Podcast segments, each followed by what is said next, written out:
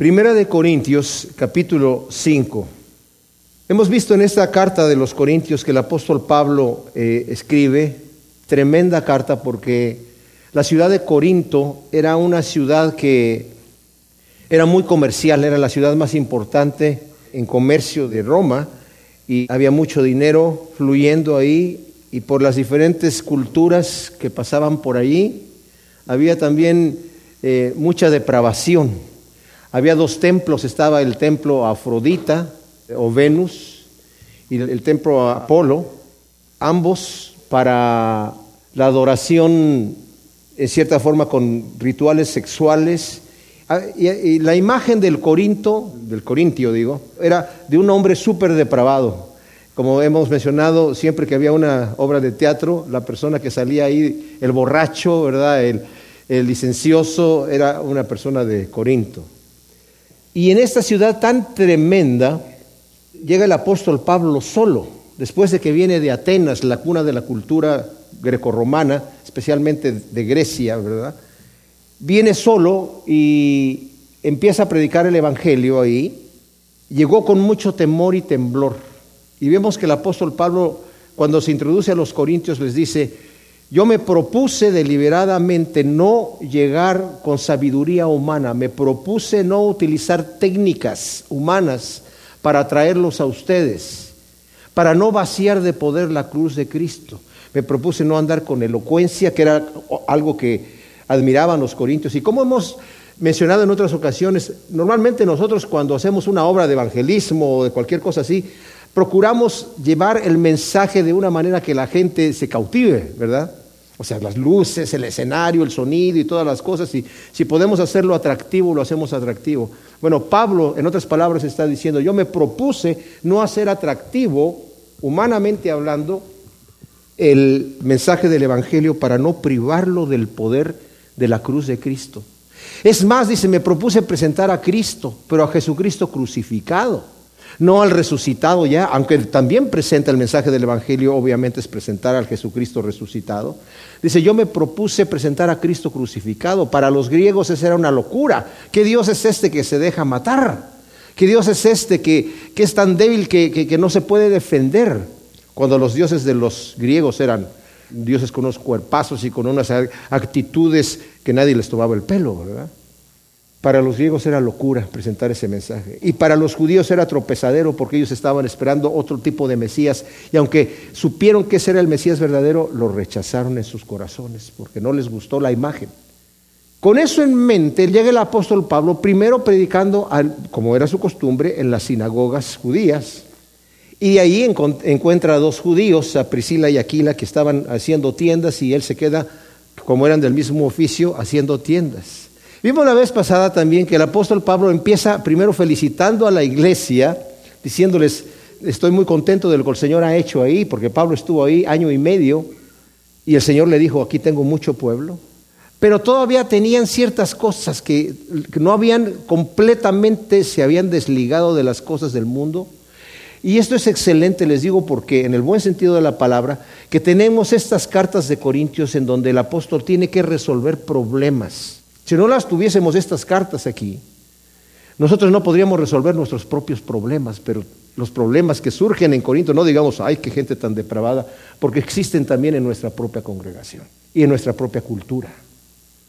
Había faxismo, se habían dividido, había gente que habían hecho como equipos, nosotros eh, somos de Pablo, yo soy de Apolos, que eres más elocuente que Pablo, ¿verdad? Y no, yo soy de, Pedro, que fue el primero que empezó a predicar el Evangelio. No, yo soy de Cristo, ¿verdad? No ando con los hombres. Y había esos partidismos, esos faxismos dentro de la iglesia.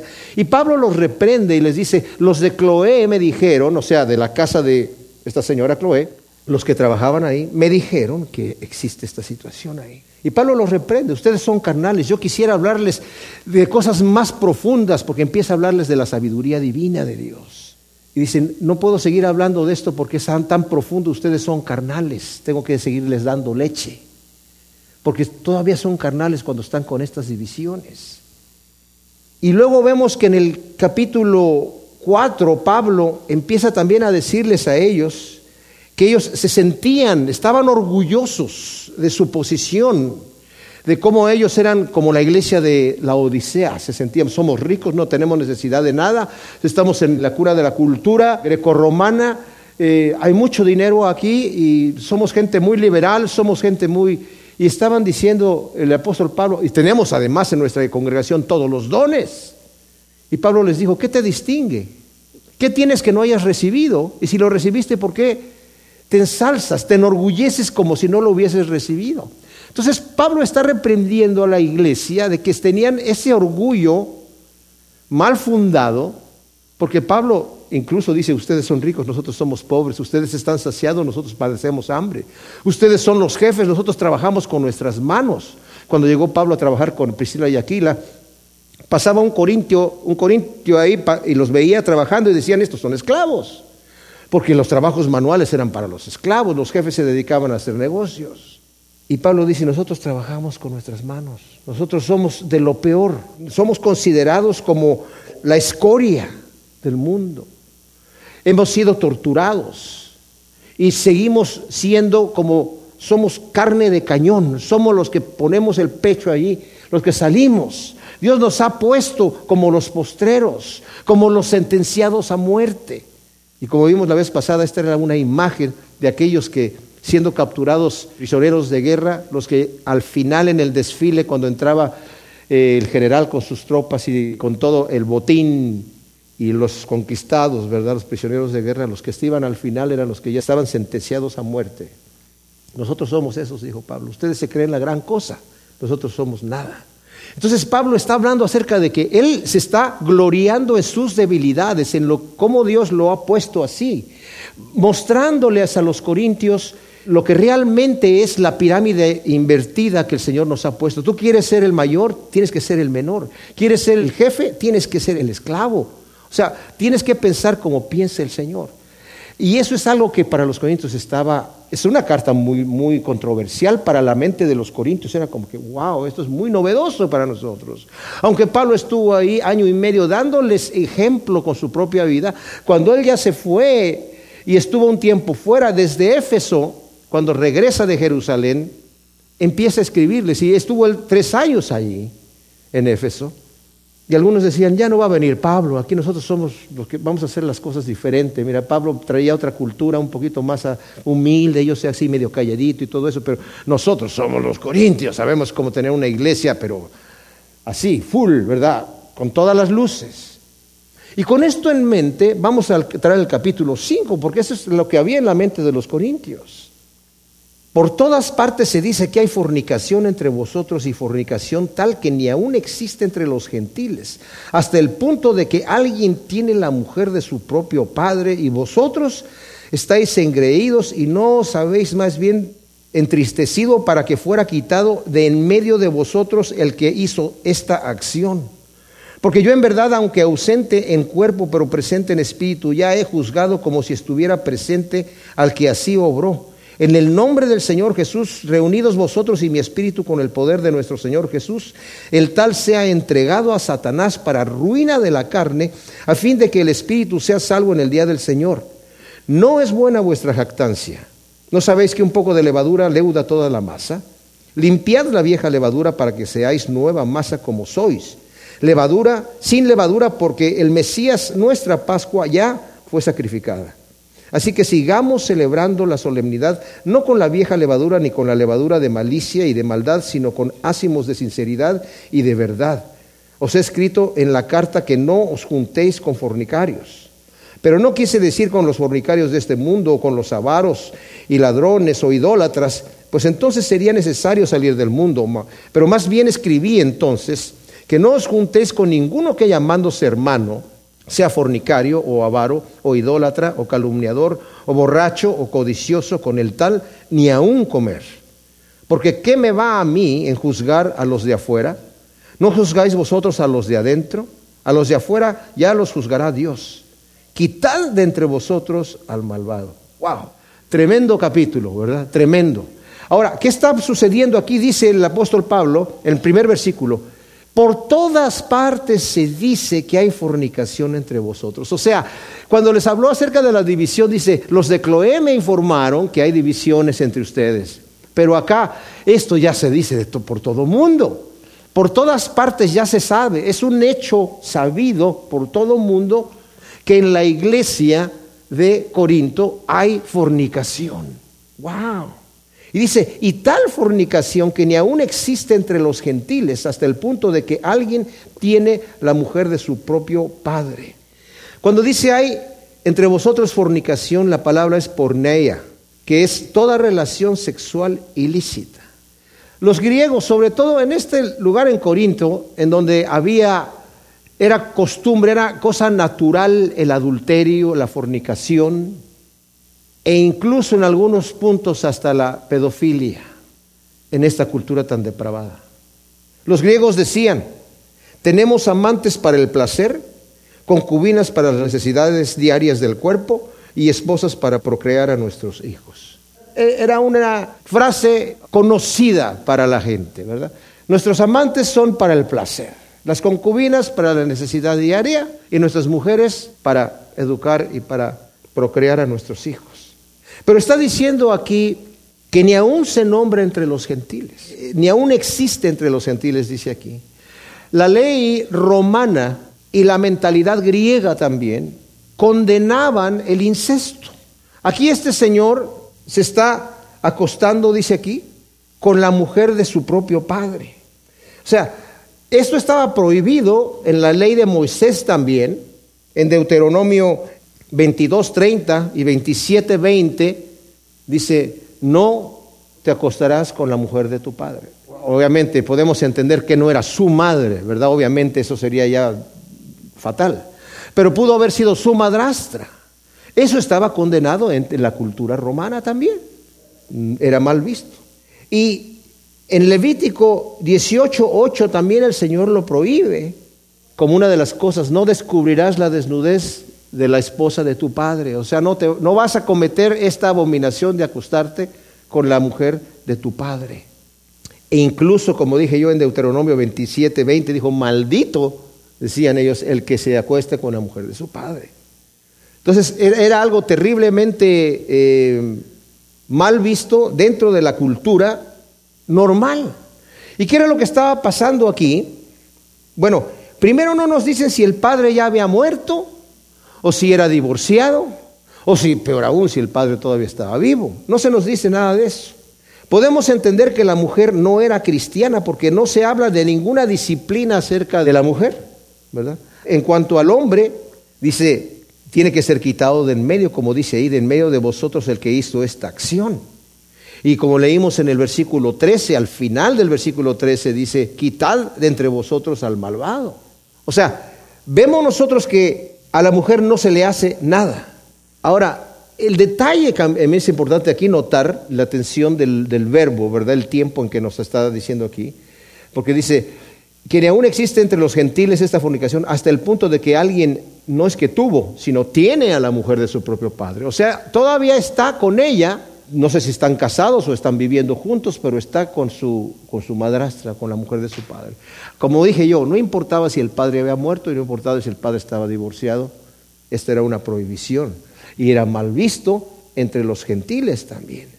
Y el detalle que tenemos que prestar atención mis amados, es en lo que dice el versículo 2, que eso es para realmente preocuparnos. Y vosotros estáis engreídos y no os, no os habéis más bien entristecido para que fuera quitado de en medio de vosotros el que hizo tal acción.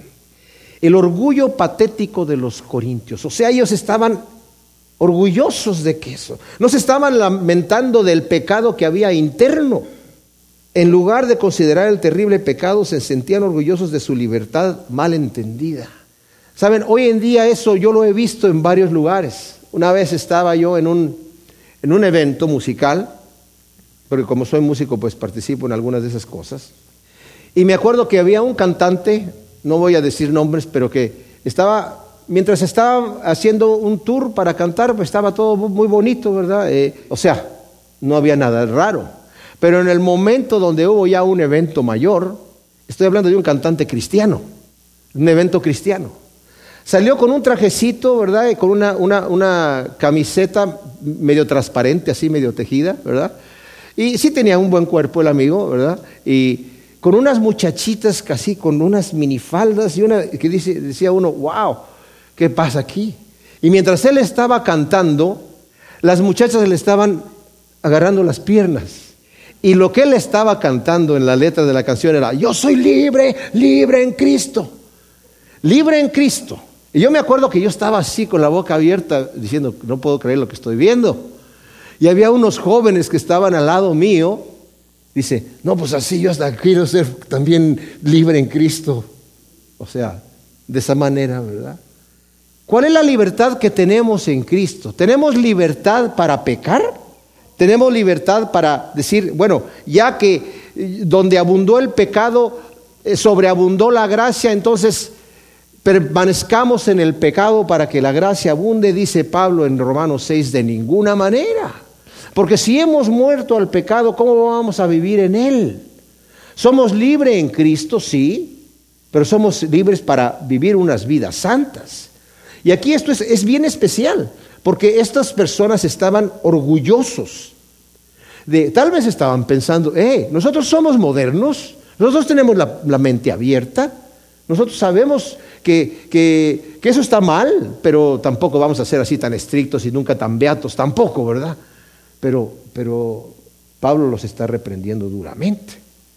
Dice, deberían de haber tenido tristeza para disciplinar al que hizo eso. Hay una necesidad de contristarse por el pecado. Ahora, vamos a ver nosotros que este hombre, como ya leímos, que va a ser entregado a Satanás, quiere decir esto, que va a ser quitado de la comunión de la iglesia, que va a ser echado fuera de la iglesia. Y esto lo vamos a considerar más adelante, pero quiero solamente comentar esto. Hoy es muy difícil a veces hacer disciplina en la iglesia. La razón por esto es porque en Corinto vemos que la iglesia era como totalmente aparte del mundo, ¿verdad? Y no que hubiese una iglesia general, digamos, en un, en un edificio como hoy en día, donde vemos miles de personas en un edificio. Seguramente se juntaban en casas, pero aún así se consideraba la iglesia. Y el ser echado afuera de la iglesia era como, ya no tenemos comunión contigo, ¿verdad? Esto que va, que este tipo de disciplina va a traer en este hombre arrepentimiento, va a traer vergüenza en él, de manera que cuando nosotros vemos en la segunda carta a la iglesia de Corinto, que Pablo escribe, vamos a leer eso más adelante, ¿verdad? De cómo le va a decir en el capítulo 2, versículo 5, dice, si alguno me ha entristecido, no me ha entristecido a mí, sino en parte, para no exagerar a todos vosotros. Suficiente tiene el tal con este castigo de la mayoría. Así al contrario, que mucho más lo perdonéis y consoléis para que el tal no sea abrumado por demasiada tristeza. Por lo cual os ruego que demostréis vuestro amor hacia él, porque también para esto os escribí, para conocer de vosotros la prueba si sois obedientes en todas las cosas. A quien algo perdonéis yo también, porque también yo lo he perdonado. Si algo he perdonado ha sido por vosotros en presencia del Mesías, para que no se aproveche Satanás de nosotros porque no ignoramos sus maquinaciones. O sea, vemos que va a haber una restauración de este individuo y esto lo voy a mencionar más adelante otra vez, lo voy a repetir en el contexto de la escritura que vamos a ver. Pero aquí dice que tiene que haber una tristeza, porque hay tristeza que es para arrepentimiento. Y en la misma carta de segunda de Corintios, segunda, en el capítulo 7, versículo 9 dice, ahora me regocijo, o sea, Pablo les escribe esta primera carta que nosotros le llamamos primera carta, pero como acabamos de leer que Pablo les dice, os escribí en otra carta, que no os juntéis con los fornicarios o con los pecadores de este mundo, ¿verdad? Eh, y dice, no me estaba refiriendo a los de afuera de la iglesia, sino a los de adentro. O sea que había escrito por lo menos otra carta.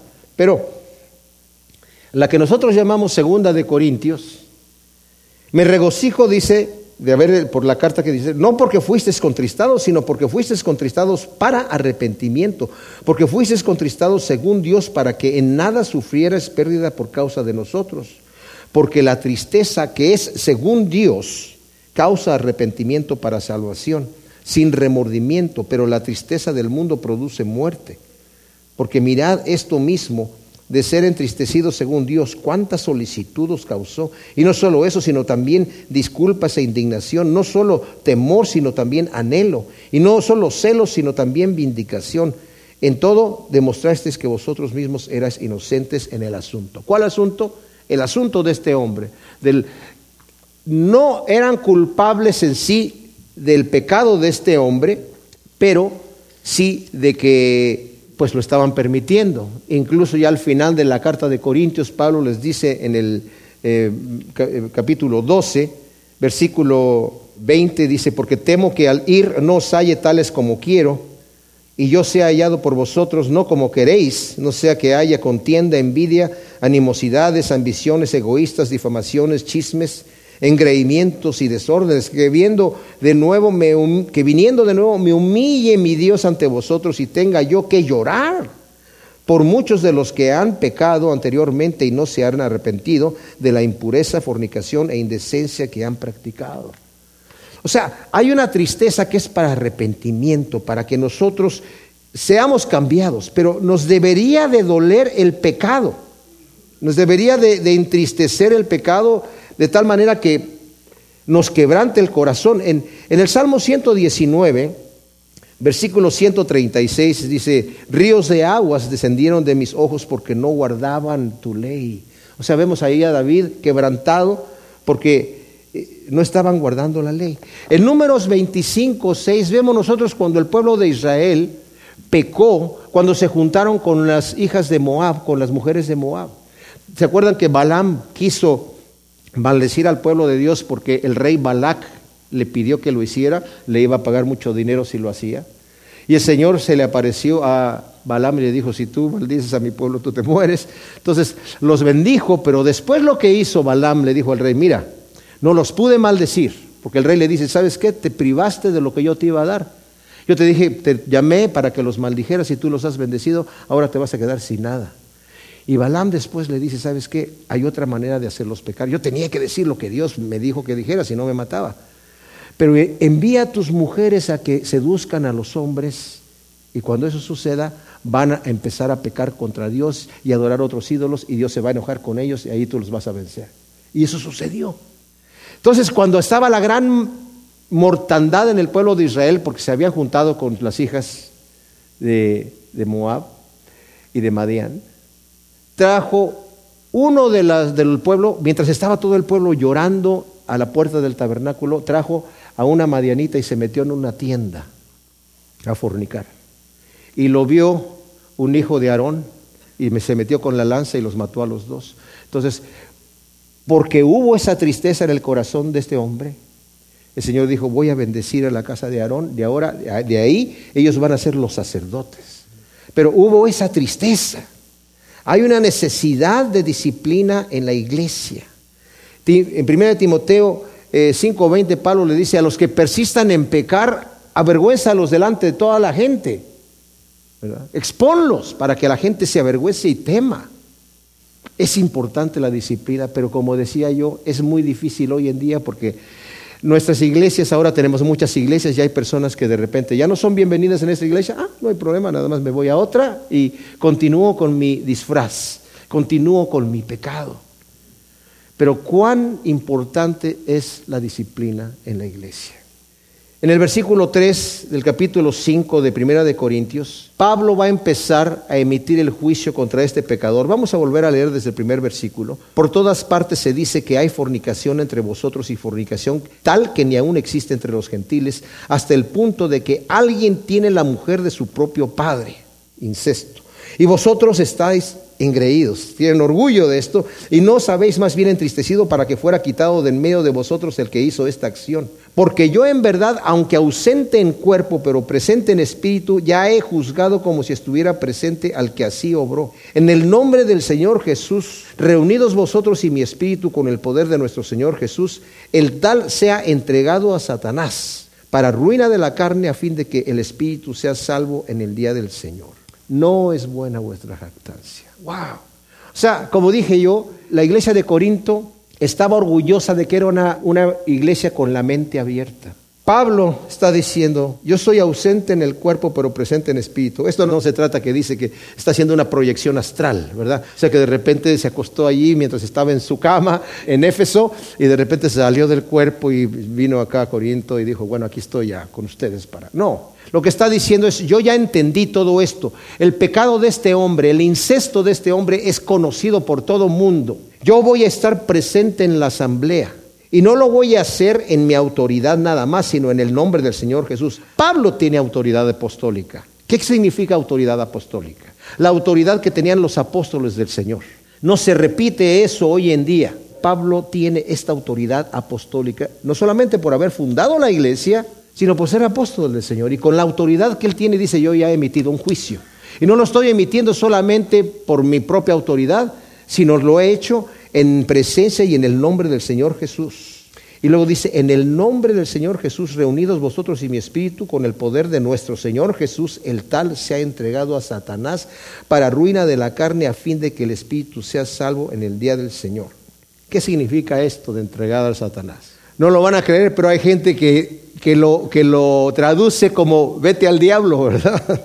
Pero no es eso, no es entregarlo a Satanás, es echarlo fuera para que se pierda, se destruya y al final se vaya al infierno. Lo vamos a excomulgar y va a terminar en el infierno.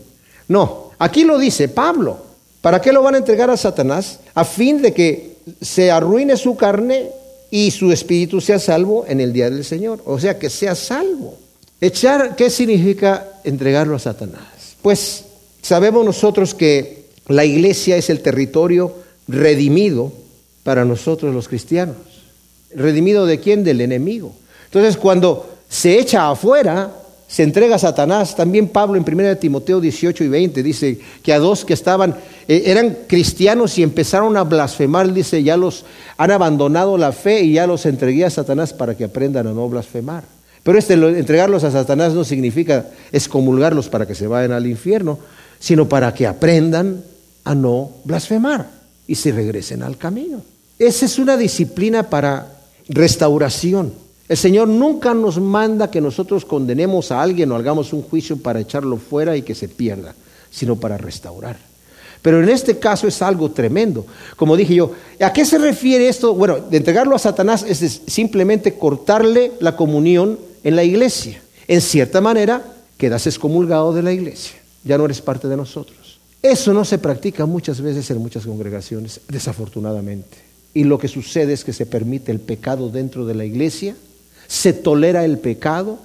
Algunos dicen, nosotros no estamos tan anticuados, esos eran otros tiempos para aquella gente, ¿verdad? Nosotros somos más modernos y bueno, Dios ya sabrá lo que está haciendo. Pues obviamente Dios sabe lo que está haciendo, pero vemos nosotros que el Señor va a utilizar al mismo diablo y lo utiliza para sus propósitos divinos. O sea, este hombre es entregado a Satanás, pero para beneficio de su espíritu para que haya una corrección. Ahora, dice para destrucción de su carne. ¿Qué significa esto? Hay dos interpretaciones. Y algunas de las Biblias lo traducen ya directamente con esas interpretaciones. Una, que la carne, que es la parte nosotros carnal que nos hace pecar, no en sí el cuerpo físico, pero la carne, ¿verdad? la fuerza que tenemos de la carne. Se ha entregado a Satanás para que se destruya esa, ese deseo de pecar, que se avergüence y diga, ay, ¿qué estoy haciendo? Ya extraño la comunión con mis hermanos. Y, y obviamente cuando leemos segunda de Corintios vemos que se está refiriendo a eso, ¿verdad? De que el tipo no fue destruido físicamente, sino se avergonzó y dice, recíbanlo de nuevo, dice en 2 de Corintios capítulo 2, para que no sea consumido de extrema vergüenza, porque ya conocemos las maquinaciones de Satanás. Dice, y si ustedes lo perdonan, yo ya lo he perdonado. Ustedes se han mantenido fieles en el asunto. Esa es una de las interpretaciones. La destrucción de ese pecado y definitivamente se aplica. Pero la otra también es la destrucción física del cuerpo. Lo vamos a entregar a Satanás para que su cuerpo sufra las consecuencias del pecado, de la enfermedad e incluso la muerte, pero que su espíritu sea salvo. Ahora, en este aspecto, nosotros podemos entender que existe eso. Pablo nos dice en esta primera de Corintios, en el capítulo 11, más adelante vamos a ver que Pablo está diciendo que aquellos que están participando de la cena del Señor indignamente porque se sentaban a, comer y a cenar y a tomar la copa y a, tomar el pan. Dice, algunos embriagan, están ahí tomando demasiado y algunos, por eso hay muchos enfermos entre ustedes y muchos están ya muertos. ¿Por qué? por estar pecando, mantener pecado dentro de la iglesia. Cuando llegó Ananías y Zafira delante de Pedro, eran cristianos que habían conocido al Señor y de haber conocido al Señor vendieron sus propiedades porque vieron que todo el mundo estaba vendiendo sus propiedades y entregando el dinero a los apóstoles, pues bueno, hay que vender. Entonces vendieron una propiedad, pero se guardaron una parte del dinero y estuvieron fingiendo que la vendieron en cierta cantidad muy barata y trajeron ese dinero. Ananías llega y con el dinero allí. Esto es lo que vendí mi propiedad en tanto y aquí está el dinero. Y Pedro le dice, Ananías, ¿vendiste tu propiedad en ese dinero? Sí, sí, aquí está. Mira, nadie te pidió que vendieras esa propiedad. No tenías que hacerlo. Y ya vendida la propiedad, el dinero estaba en tu propio poder. Y ciertamente podías haber apartado una parte y decir, mira, vendí la propiedad en tanto, pero estoy trayendo esta porción aquí delante del Señor y no hay ningún problema. Pero tú estás aparentando que hiciste eso y me estás tratando de engañar a mí. Te voy a decir una cosa, a mí no me puedes engañar porque no me estás mintiendo a mí, le estás mintiendo a Dios. Y cayó muerto.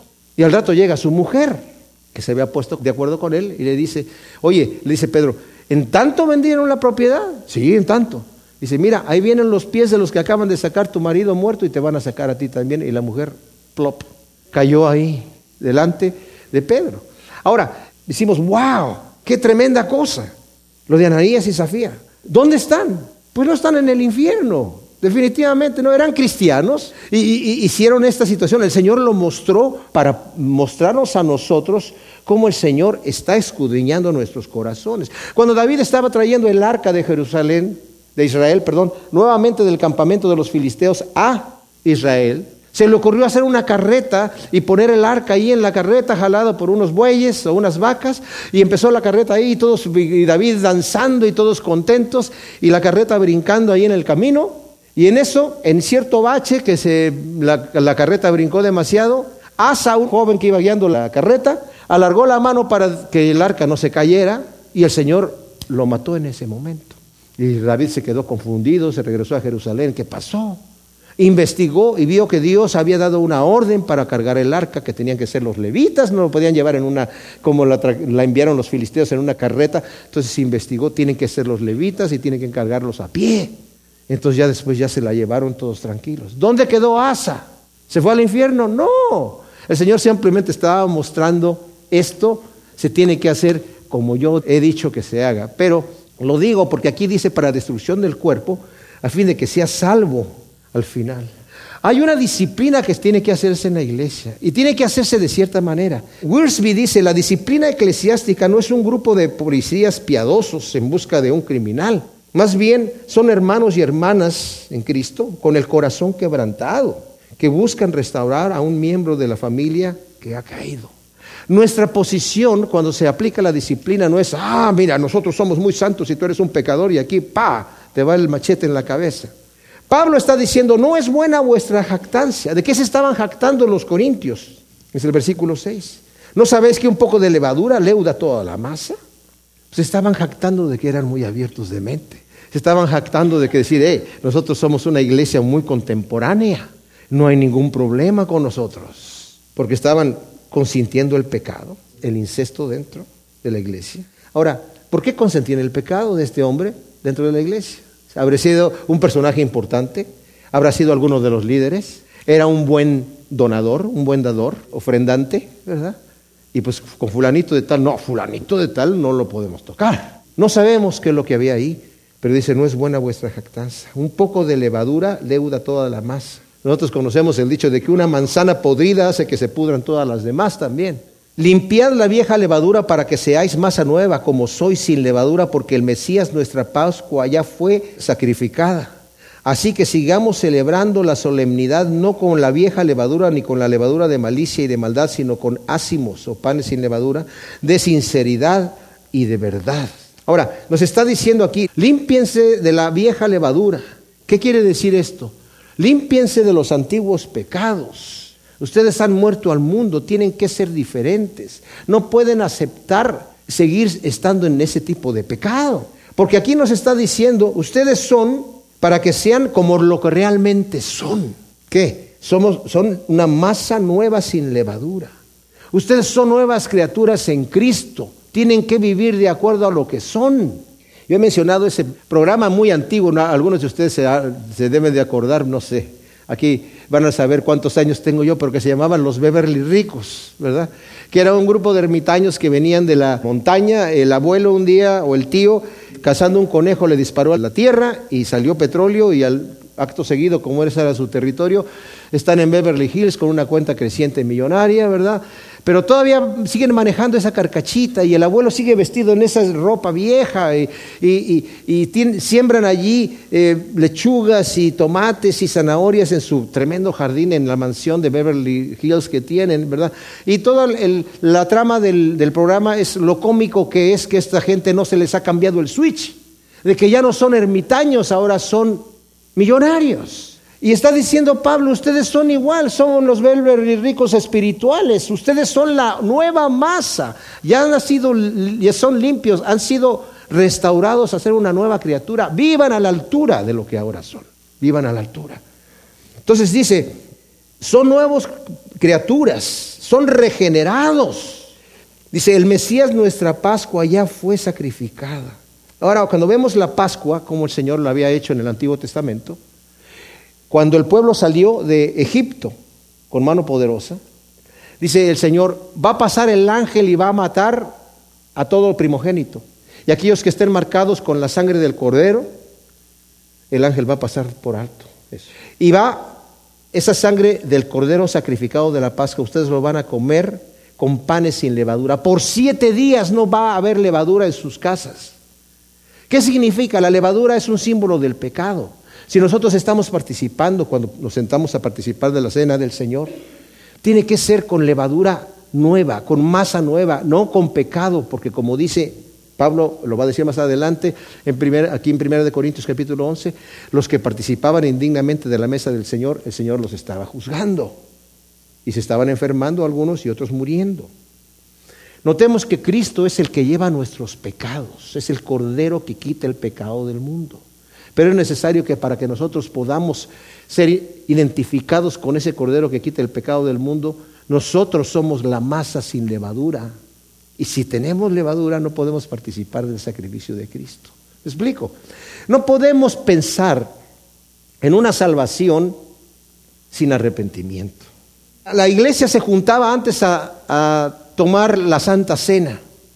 En la tercera persecución que hubo de la iglesia primitiva, Trajano estaba en esa tremenda persecución. Pilinio el joven le escribe y le dice, todo lo que ellos, los cristianos, contaban acerca de su crimen o error, como se tenga que llamar, solo consistía en esto, que solían reunirse el determinado día antes del amanecer y repetir juntos una oración compuesta en honor a Cristo como Dios, y a comprometerse por obligación, no ciertamente a cometer maldad alguna, sino al contrario a nunca cometer hurtos, robos o adulterio, a nunca falsear su palabra, a nunca defraudar a nadie.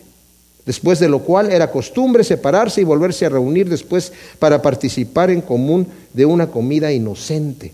O sea, no había pecado, había un compromiso de mantenerse puro y ese tiene que estar en nosotros como iglesia, como individuos. El Señor nos ha puesto como miembros todos del cuerpo de Cristo.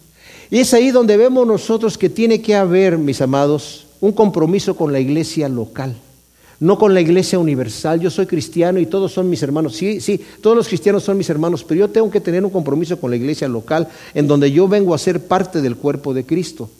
Y esa iglesia tiene que tener una autoridad sobre mí, sobre mí. Y dice, en el versículo 9, os he escrito por carta que no os juntéis con los fornicarios, pero no quise decir con los fornicarios de este mundo, con los avaros y ladrones o idólatras, pues entonces sería necesario salir del mundo. O sea, los corintios no entendieron la instrucción de Pablo en una carta anterior. Pablo no pedía a los corintios aislarse del mundo. Pero muchos cristianos hoy en día sí se meten dentro de sus cuatro paredes y dicen, juntémonos todos los cristianos aquí y vamos a gritar desde aquí afuera, decir, ustedes pecadores allá afuera. Pero cuando nos aislamos, mis amados, no podemos ser la luz del mundo, no podemos ser la sal de la tierra. Dice Señor, ustedes son la luz del mundo, la luz no la vas a meter dentro de un cajón, pues nosotros la hemos metido como iglesia, la metemos dentro del cajón. Dice, la sacan afuera para que todos la vean. O sea, Pablo les dice, yo les he dicho que no se junten con los, con los, con los fornicarios. Dice, no quise decir con los fornicarios de este mundo, ni con los avaros o ladrones o idólatras o cualquier otro tipo de pecadores, porque sería necesario que salieran del mundo.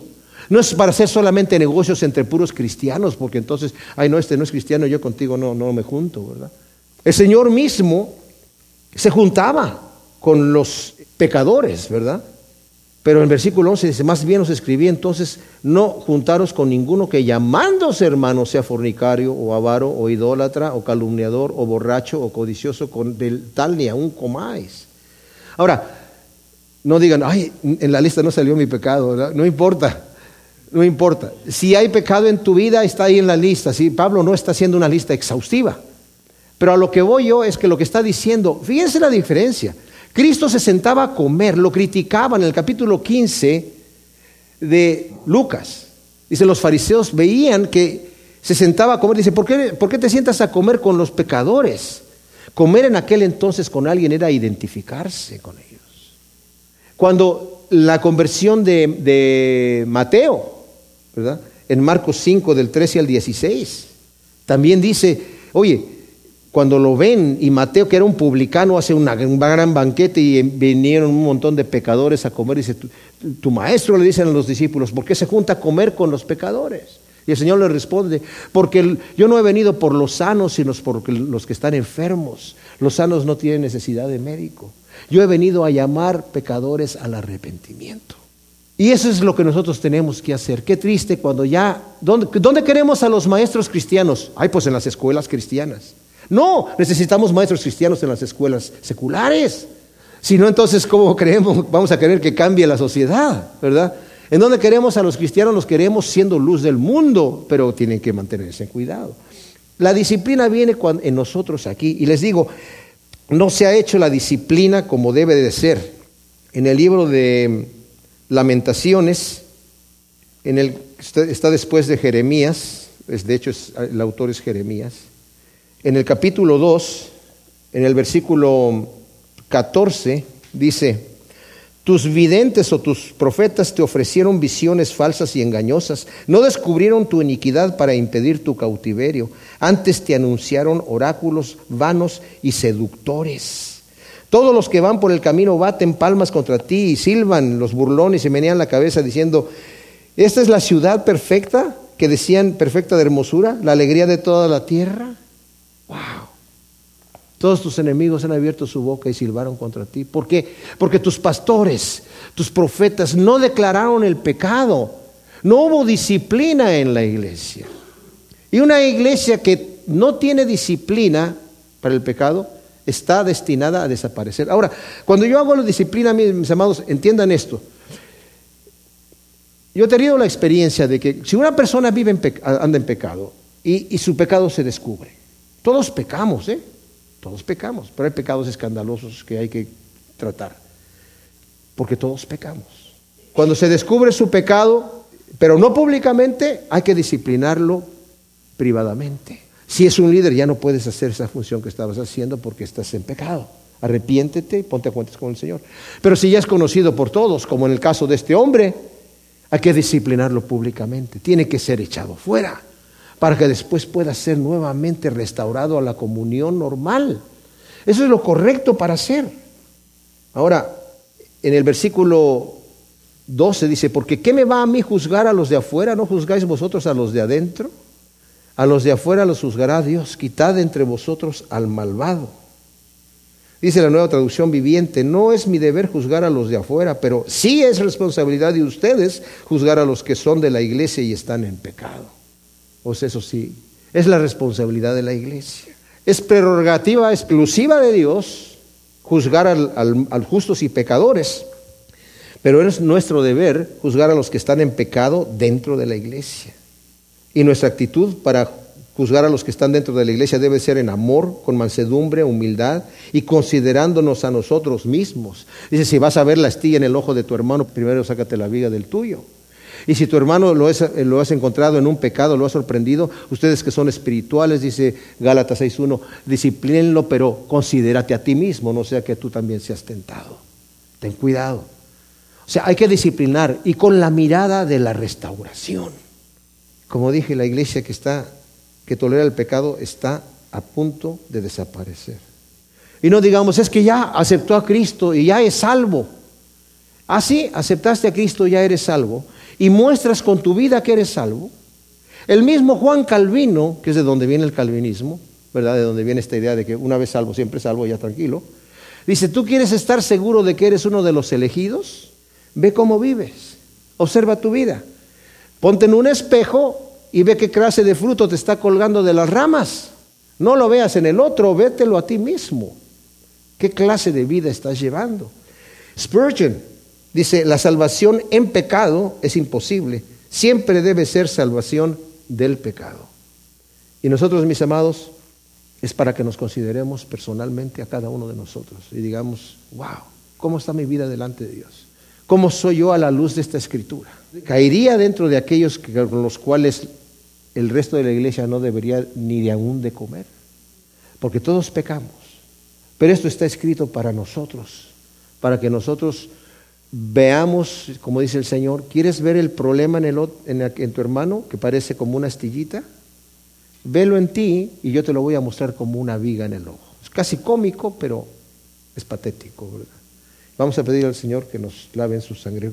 Perdónanos, Señor, por nuestros pecados. Te damos gracias por tu palabra que nos va purificando y lavando. Te pedimos, Señor, que tú siembres esto que hemos estudiado hoy, estas palabras tremendas en nuestros corazones para que produzcan su fruto a ciento por uno, en el nombre de Cristo Jesús. Amén.